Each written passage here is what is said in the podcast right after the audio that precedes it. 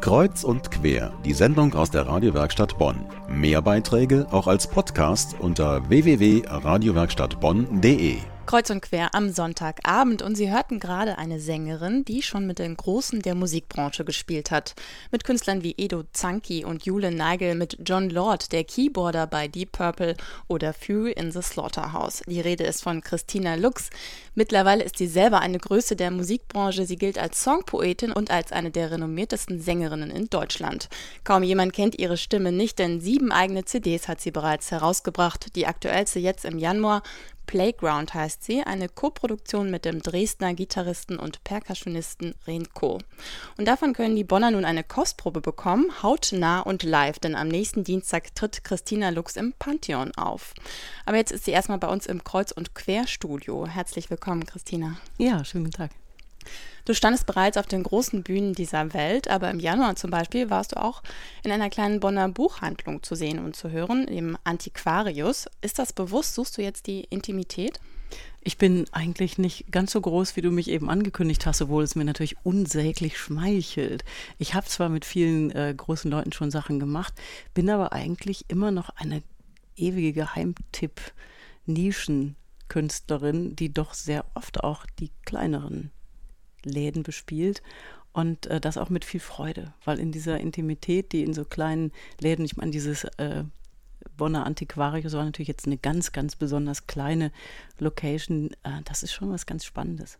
Und äh, es gibt viel mehr Austausch bei solchen Konzerten als natürlich bei den großen.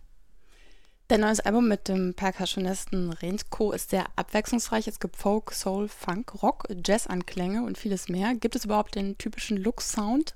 Ja, wenn du so willst, ist natürlich meine Stimme immer die, die alles zusammenhält. Aber ich habe jetzt in den letzten langen Jahren, das sind jetzt über 20 Jahre, die ich Musik mache, du hast schon so ein paar Namen genannt, da sind natürlich viele Einflüsse auch zusammengekommen. Und ich, ich liebe es, mich auch mich derer zu bedienen und ähm, da auch keine Grenzen zu setzen.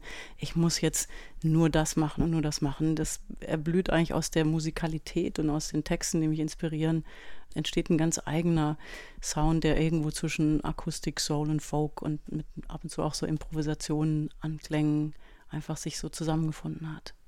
Und es ist immer ein Minimum an Instrumentierung. In ähm, Paper Airplane zum Beispiel wirst du gelegentlich mit einer Baritongitarre begleitet. Äh, ist das so dein Stil? Ja, ich bin ja ganz, ganz viel Solo unterwegs, bin ja auch Gitarristin und ähm, diese Bariton, dieser Sound von dieser Bariton-Gitarre und dieses ganz kleine, ich liebe das, wenn, wenn es ganz nah und, und klein ist.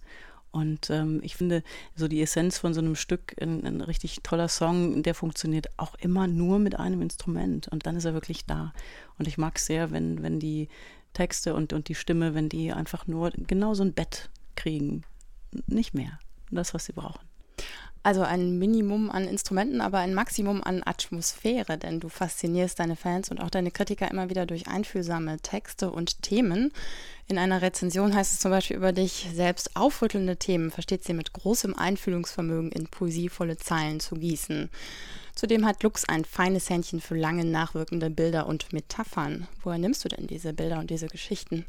Ja, ich habe irgendwann mal angefangen, als ich anfing zu schreiben, ähm, wirklich zu gucken, was mich da bewegt, eben in solche Zeilen zu bringen, dass ich weiterkomme damit. Also ich benutze das durchaus sehr deutlich auch als kleines Vehikel oder auch als Werkzeug, um mir über Dinge klar zu werden.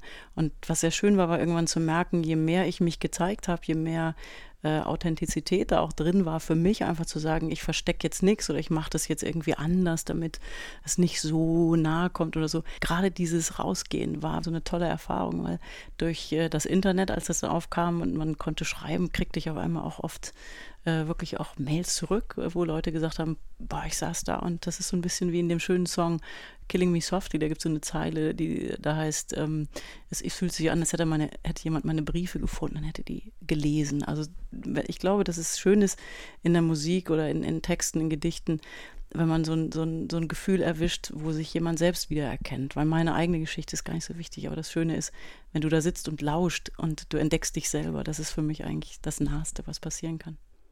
Ja, und wie das klingt, wenn Christina Lux mit ihrer einfühlsamen Stimme große Geschichten erzählt, das spielt sie uns jetzt live vor. Hier ist Christina Lux mit Playground. Become a lover and you be loved. Build a temple right down to the core of what you've got. I'll be waiting.